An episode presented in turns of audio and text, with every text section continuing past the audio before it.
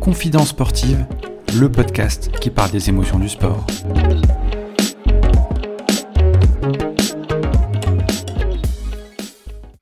Bonjour à tous, bienvenue dans ce nouvel épisode de Confidence sportive, le podcast qui parle des émotions du sport. Aujourd'hui, c'est une première, épisode numéro 13. Nous recevons pour la première fois un arbitre, un arbitre international de basketball depuis 2004 également préparateur mental à l'USAM Nimandbal. Et il a une troisième casquette puisqu'il est conférencier, notamment sur la partie de la préparation mentale, avec plus de 20 ans d'expérience dans le sport de haut niveau. J'ai nommé Régis Bardera. Salut Régis. Salut Thomas. Comment tu vas? Comment? Bah écoute, ça va très bien. Ça va très bien. Je suis très content de t'avoir dans, dans, le podcast et d'avoir en plus un arbitre. C'est une première.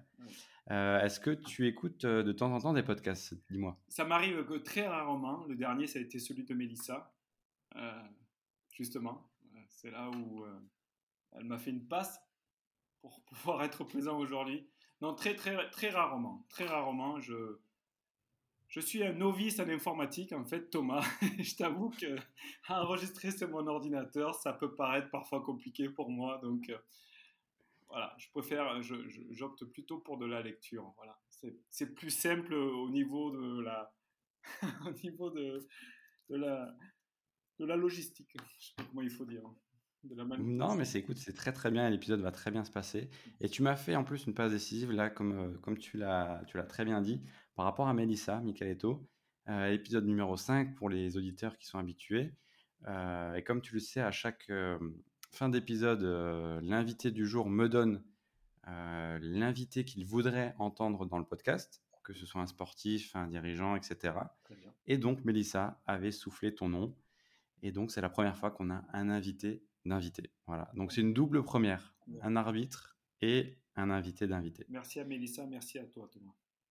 Donc, on va commencer par la question basique de chaque épisode.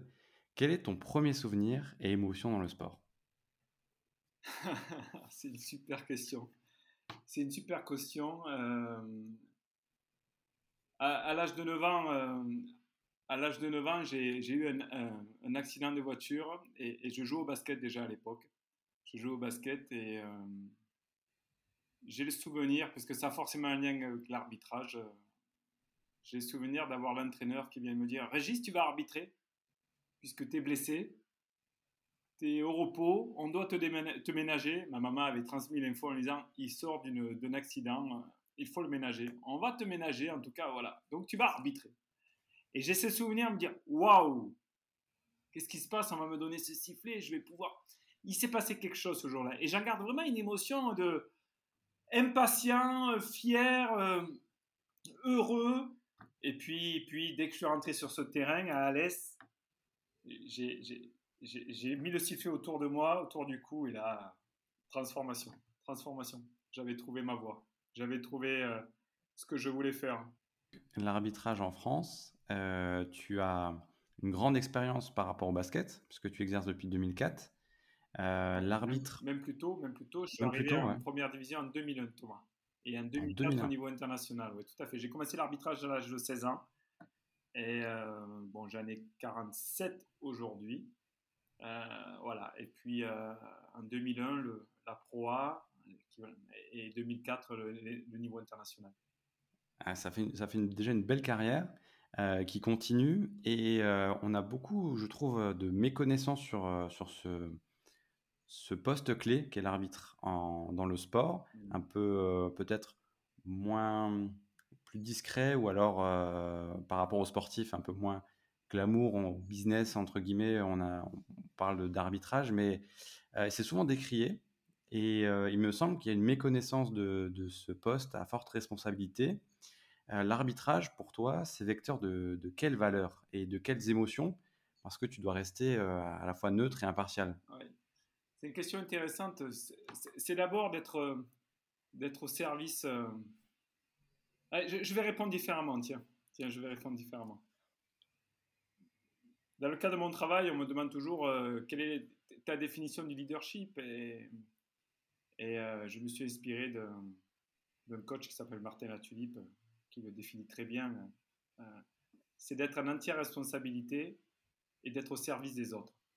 Et depuis que j'ai commencé l'arbitrage, c'est quelque chose que je m'applique en permanence, d'être en entière responsabilité de tout ce qui m'arrive, de mes décisions, qu'elles soient justes ou pas justes, et de faire en sorte, et là ça va répondre un peu plus à ta question, d'être au service des joueuses, des joueurs et des coachs. Euh, et être au service, c'est avant tout euh, faire en sorte de se donner les moyens d'avoir un jugement le plus juste possible. Et une deuxième partie sur laquelle j'ai été très vite sensibilisé, euh, c'est de pouvoir gérer au mieux et de communiquer au mieux avec un maximum de justesse, de façon à obtenir une relation la plus, la plus, comment dire, la plus positive possible. Donc, pour répondre à ta question, c'est ça, c'est d'être au service des joueuses, des joueurs, des coachs, avant tout, en faisant en sorte d'être le plus juste possible dans les décisions et, euh, et dans la communication, d'être le plus authentique possible. Ça veut dire quoi Authentique, ça veut dire euh, être disponible, euh, être à l'écoute, euh, être en capacité de comprendre l'autre et en même temps aussi euh, avoir cette capacité de poser un cadre dans lequel j'estime qu'en respectant ce cadre, le match se passera. En tout cas, je fais en sorte qu'il se passe le, mieux possible.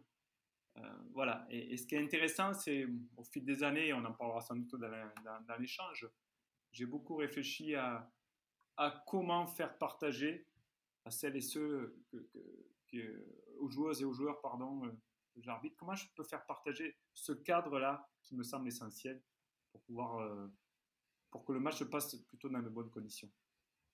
Alors, ce, ce leitmotiv que tu dis, responsabilité au service des autres, euh, ça s'est construit au fur et à mesure de ta carrière.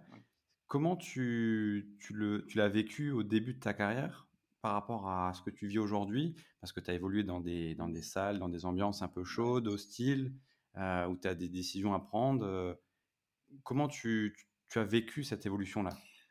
Écoute, euh, j'ai toujours été en entière responsabilité de ce qui m'arrive.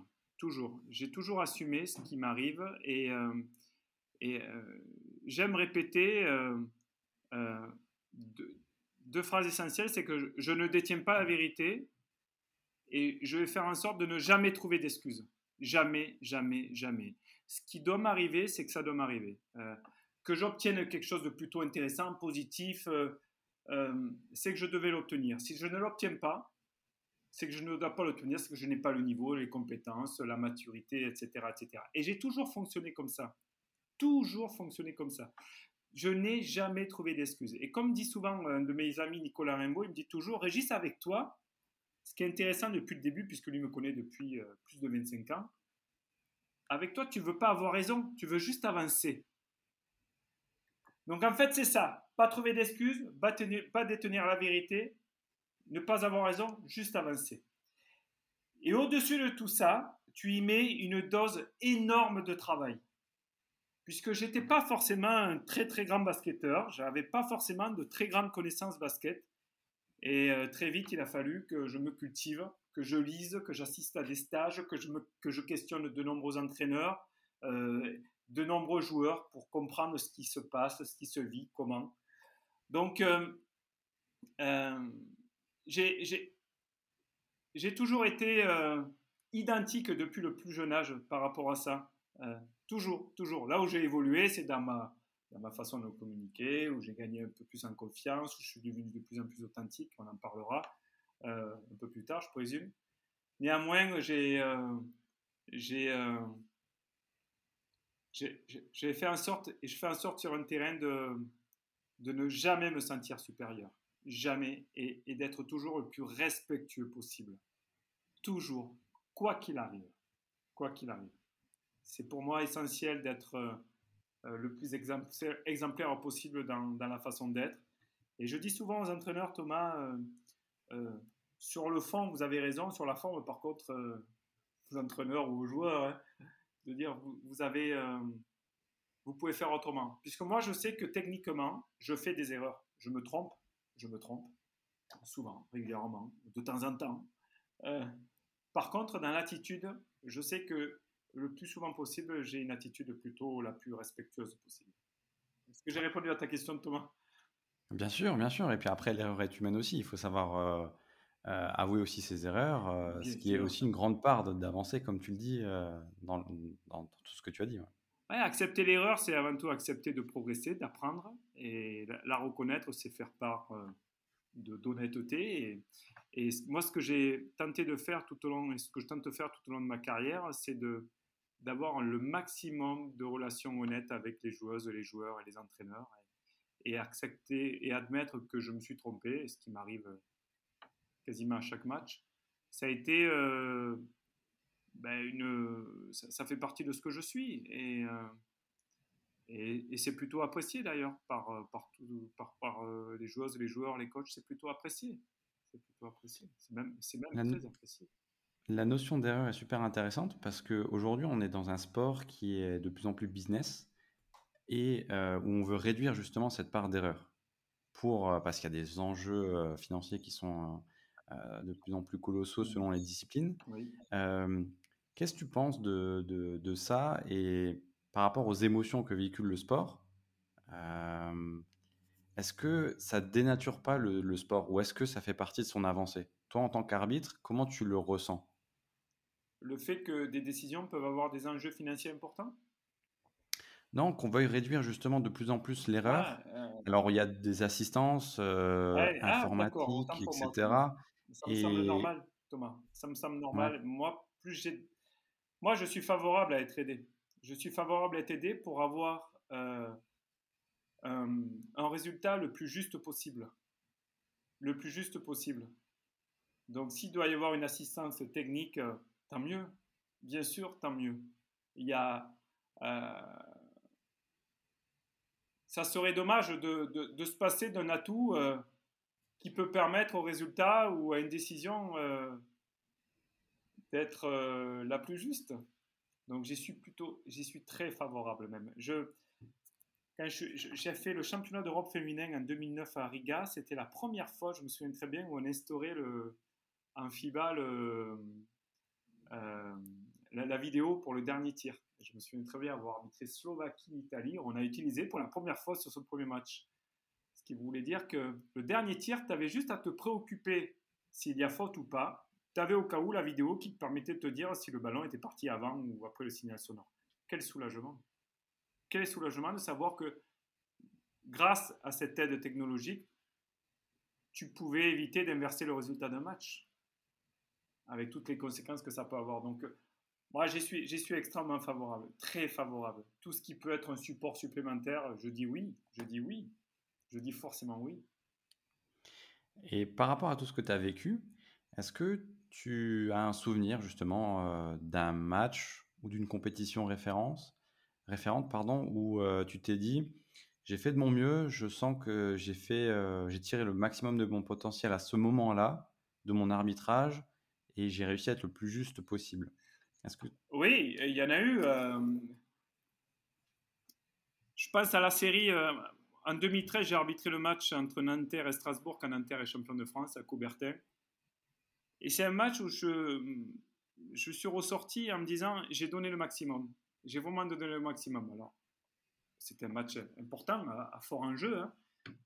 J'avais donné le maximum et j'avais senti que que mes décisions dans l'ensemble étaient le plus juste possible et que, et que le vainqueur ce soir-là, en tout cas les joueurs avaient décidé eux-mêmes du, résultat final. Donc j'ai ce souvenir de m'être assis dans ce vestiaire après une saison, après tant d'années, c'était euh, ma, ma première finale de championnat de France.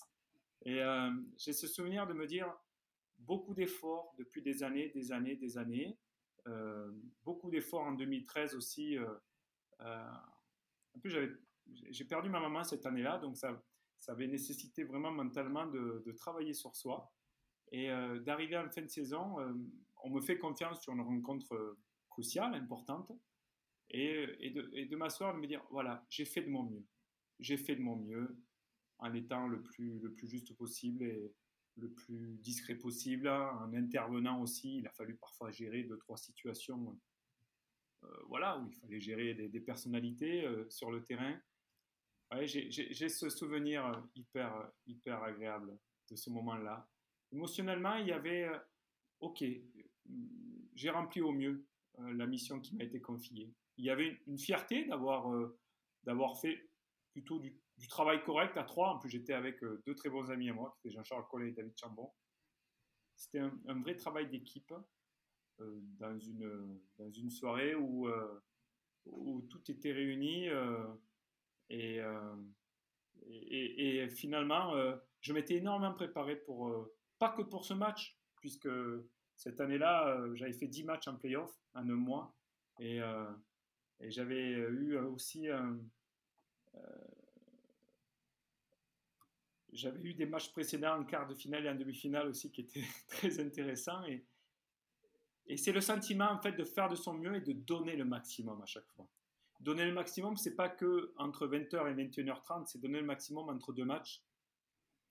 Tout ce qu'on appelle, tu connais, les entraînements invisibles, hein, être vigilant sur l'alimentation, euh, dormir, euh, revoir ses matchs, euh, les travailler, se repréparer mentalement, être prêt, se donner les moyens d'arriver et d'être le plus en forme possible.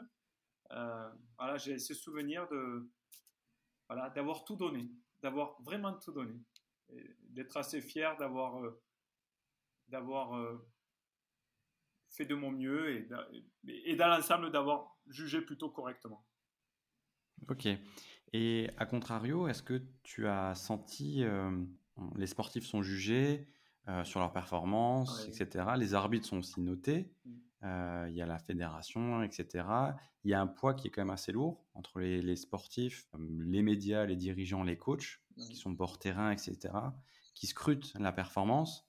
Est-ce que tu as un moment où tu t'es dit, là, c'est bah, peut-être pas injuste, mais tu as pris des critiques qui n'étaient pas forcément fondées ou que tu as eu du mal à accepter? Comment justement l'arbitre réagit émotionnellement à, tout ça?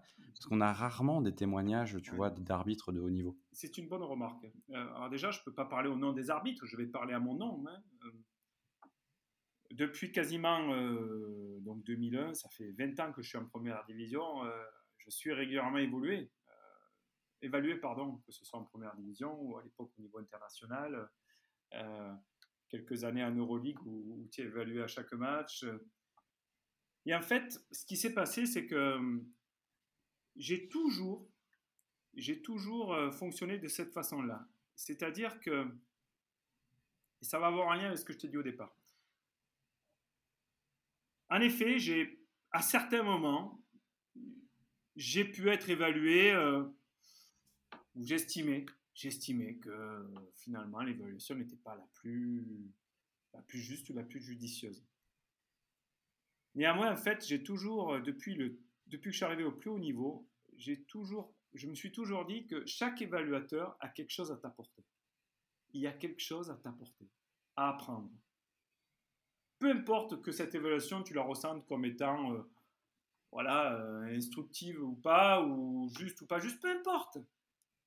Lorsque je suis évalué, j'écoute, je, je, je, conteste jamais, je ne suis pas quelqu'un qui conteste, loin de là, j'écoute et je me pose la question, qu'est-ce que j'ai à apprendre? Qu'est-ce que cette personne-là en face de moi, qui a de l'expérience, peut me permettre d'apprendre ce soir-là? Parce que c'est ça qui m'intéresse dans mon activité d'arbitre, c'est d'apprendre.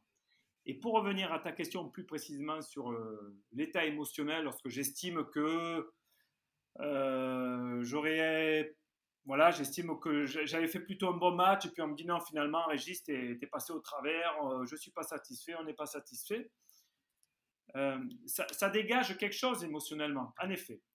Et j'ai toujours pensé que dans ces moments-là, je me suis dit, finalement, cette émotion que je ressens, qu'est-ce qu'elle m'apporte? Une émotion, c'est un signal de la vie pour apprendre. Donc quand j'avais cette émotion-là, où je me disais, Régis, euh, j'avais un, autre ressenti, une autre perception de ma, de ma prestation, et qu'on était en désaccord, je me disais finalement, ce ressenti-là que j'ai, euh, qu'est-ce que ça m'apporte humainement en tant qu'homme? En tant qu'homme. Euh, donc en fait, j'ai toujours fait en sorte de recevoir les informations de manière très positive. Même lorsque lorsque euh, j'étais amené à être coupé ou à ne pas prolonger des playoffs puisque j'ai inversé un match ou, euh, ne pas être désigné sur une Coupe d'Europe parce que pareil, je me suis trompé sur un match à Ljubljana. c'est de me dire qu'est-ce que ça m'apporte humainement de ressentir ce que je ressens.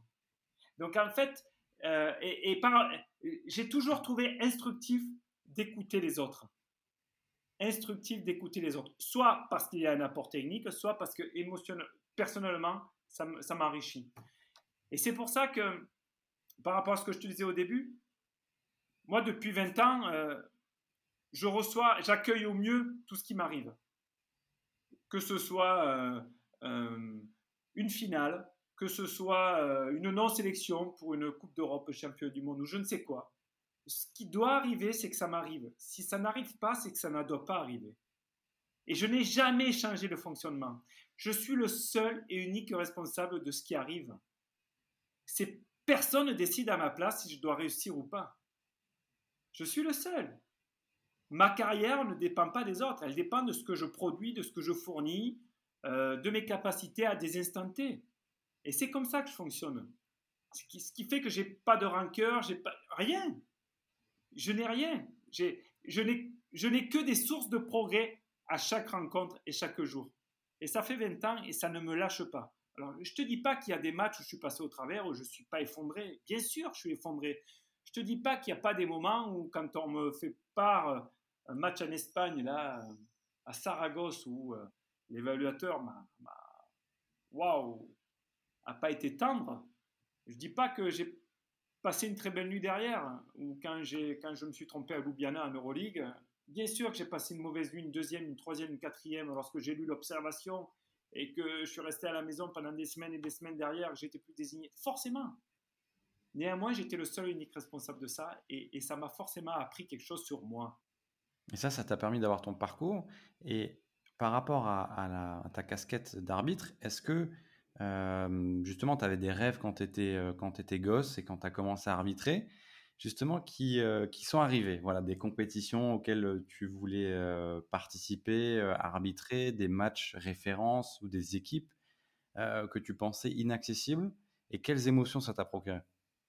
Écoute, quand j'ai. C'est une super question. Mon premier club, c'était le club d'Alès. J'étais pas encore arbitre, et c'est une de mes plus grandes joies que j'ai pu ressentir en tant qu'arbitre. J'étais pas encore arbitre et, j'allais voir jouer ma voisine. j'allais voir jouer Laurence, qui était plus grande. J'allais la voir jouer.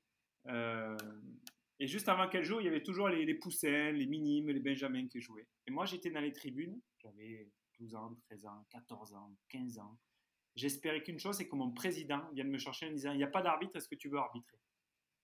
Je, n'attendais que ça. Et le jour où il m'a donné ce sifflet, où je le voyais traverser, Gérard Martin, je le voyais traverser, j'étais le gamin le plus heureux de la planète, Thomas. Le plus heureux. Et je dis souvent, euh, un de mes premiers joueurs célèbres que j'ai arbitré, c'était Nowitzki avec l'équipe l'équipe d'Allemagne euh, sur mon deuxième match en, Coupe d'Europe. Au tout début, dans mes bons souvenirs, mes très bons souvenirs, il y avait euh, on vient me chercher pour arbitrer les, les, Benjamins d'Alès. Et ensuite, euh, euh, presque 15 ans après, on me propose d'arbitrer l'équipe d'Allemagne avec ce joueur, qui était un des plus grands joueurs internationaux, un grand homme. Et en fait, tout ça pour te dire que il y a ce grand souvenir-là d'être venu me chercher. Et puis en fait, moi jamais j'aurais imaginé être arbitre international de basket. Jamais, jamais, jamais, jamais. Moi, au début, euh, quand je commençais à gravir les échelons, euh, euh, j'espérais un jour arbitrer national 4, et puis un jour national 3, et puis un jour j'espérais arbitrer dans les Landes, et puis un jour j'espérais aller arbitrer en Corse, et puis un jour j'espérais peut-être faire les espoirs à Montpellier. Moi j'étais gamin, j'allais arbitrer des pros à Montpellier pour m'entraîner, j'avais 18 ans, 19 ans, 20 ans pour m'entraîner. J'espérais qu'on me désigne pour les espoirs. Ça venait jamais, donc je patientais, je patientais. Et en fait, petit à petit, quand j'ai gravi les échelons, j'ai le souvenir, je, suis très ami avec Nicolas Maestre, on a grandi ensemble. Et souvent, lui, il avait un, an d'avance sur moi à l'époque, au niveau des divisions. Et je, lui disais, ah, si je pouvais arbitrer en Pro B, ce serait chouette. Tu vois, au fur et à mesure, les choses ont évolué. Les matchs, les, objectifs évoluaient jusqu'au jour où je suis arrivé en première division. Et là, par contre, j'ai commencé à me dire, bon, le niveau international, ça m'intéresse. Ça m'intéresse, Régis. Euh, j'ai commencé à l'imaginer. J'ai commencé à l'imaginer. Et en fait, euh, finalement, avec le recul, euh, quand je suis devenu arbitre international, moi, j'ai jamais été. on dit souvent que c'est pas le, c'est le chemin qui compte. C'est pas, voilà, c'est le chemin que j'ai parcouru pour être parti euh, à l'âge de 5 ans, être abandonné, puis devenir arbitre international, puis être sollicité, euh, euh, faire quelques finales, être sollicité en Euroleague. Mais une de mes plus grandes fiertés, finalement, parmi les souvenirs et les émotions, je suis les on est en 2009, je suis sur mon scooter, on est au mois de juin, dans le Gard, il fait très chaud dans le Gard au mois de juin. Hein. Je suis sur mon scooter et je reçois un appel, donc je m'arrête. C'est Patrick Bisley qui est euh, DTN de la fédération, manager des équipes de France, directeur des équipes de France, qui m'appelle et qui me dit voilà, Vincent Collet vient d'arriver euh, avec l'équipe de France. Et puis on souhaiterait qu'il y ait un arbitre sur la première semaine à Vichy. Euh, est-ce que tu es disponible à partir du 12 ou 13 juillet pour une semaine?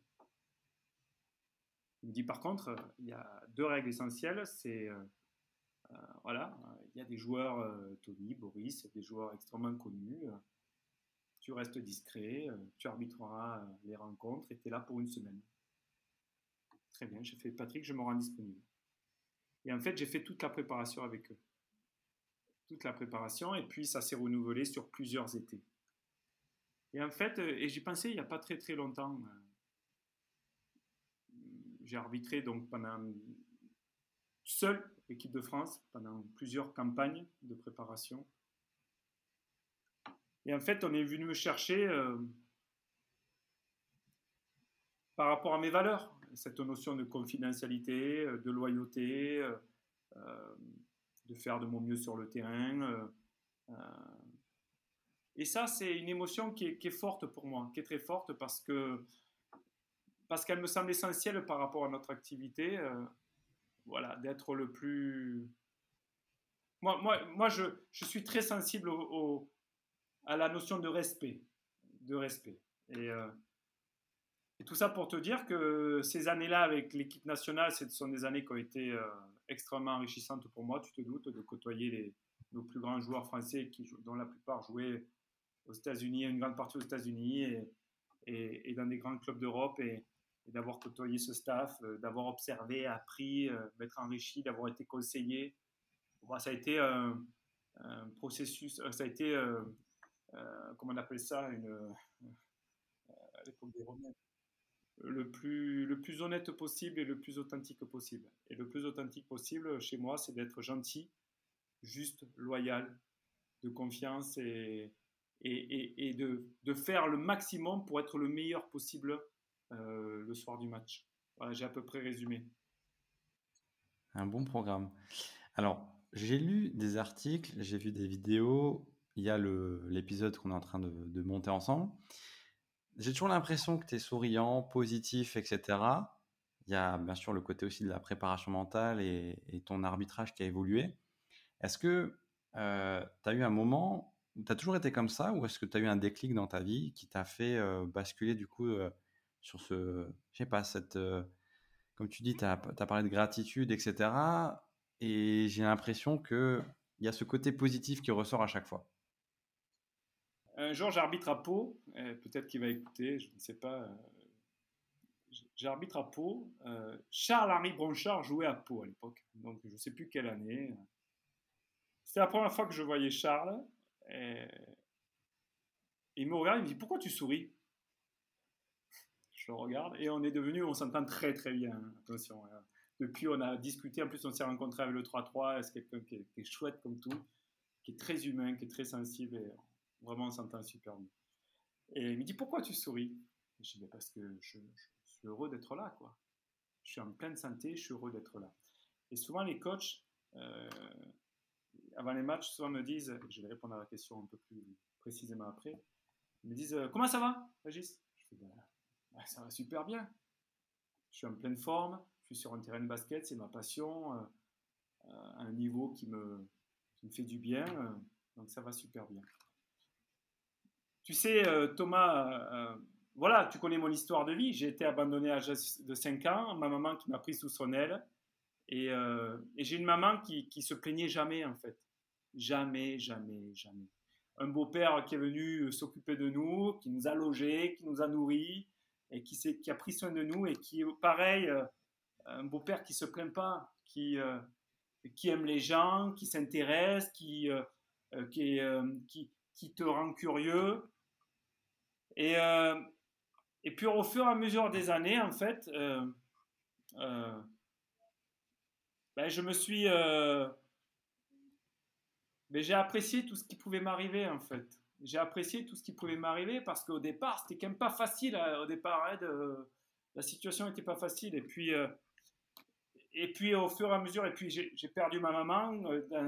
j'ai perdu ma maman où il a fallu que je, pardonne qui lui était arrivé tellement elle a vécu quelque chose de extrêmement cruel et dramatique, qui m'a permis aussi de me dire, Régis, euh, euh, tu, te dois d'être euh, voilà toujours le plus lumineux possible. Parce que parce que parce que c'est essentiel pour toi, c'est essentiel pour celles et ceux qui sont autour de toi. donc oui, je, savoure un maximum de ce qui peut m'arriver. Alors j'ai des moments down, hein, Thomas. Hein, je, me suis pété l'épaule il y a un an et demi, euh, euh, j'ai fait 200 de rééducation à Cabreton. Quand je suis rentré au deuxième, au début du confinement, j'étais seul dans mon appartement. Il y a eu des moments extrêmement durs, difficiles.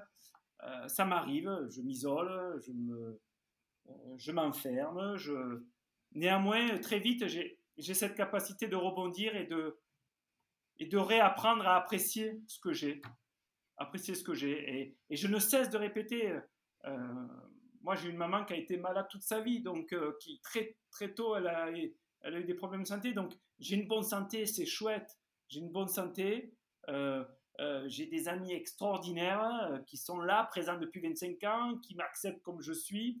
Je vis une activité, une activité sportive qui est waouh, j'aurais jamais imaginé cela. Et en même temps, j'ai fourni tellement d'efforts pour y arriver, tellement d'efforts depuis tout petit pour y arriver.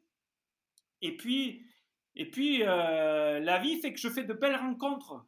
Je fais de belles rencontres. Et là, euh, en effet, sur un terrain, je rencontre des gens chouettes qui me donnent envie, qui sont que des miroirs, en fait. Qui sont que des miroirs. Que des miroirs.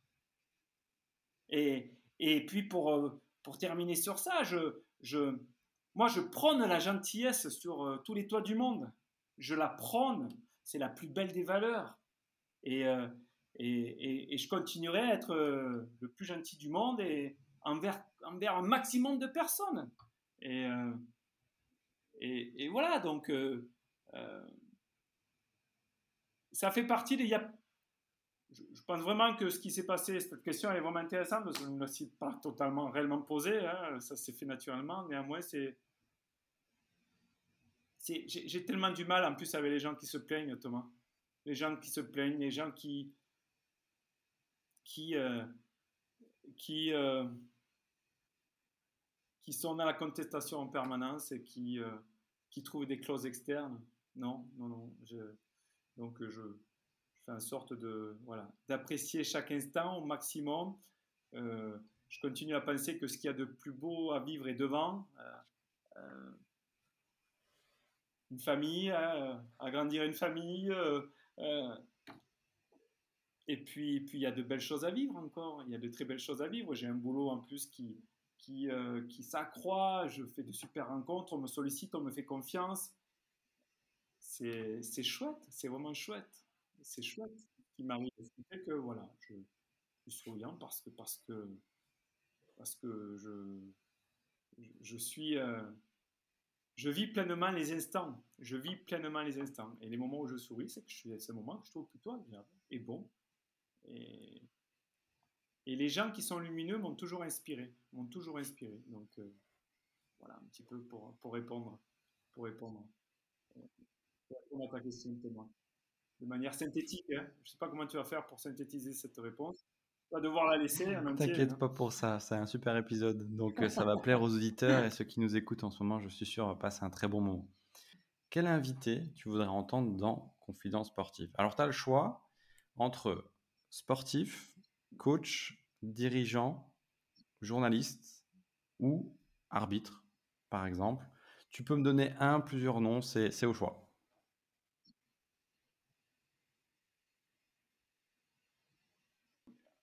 je vais te donner le nom de David Chambon quand même. Donc, il est arbitre de basket, David Chambon. Euh, David Chambon, c'est un arbitre qui, euh, pour moi, est un exemple. C'est un exemple parce que c'est un, c'est un garçon qui, euh, qui est arrivé au plus haut niveau, au plus haut niveau, qui a arbitré des années en Euroleague, qui a fait des plus grandes compétitions mondiales, avec une humilité, une, simplicité et le respect de toutes celles et ceux qu'il a croisés qui sont pour moi exemplaires.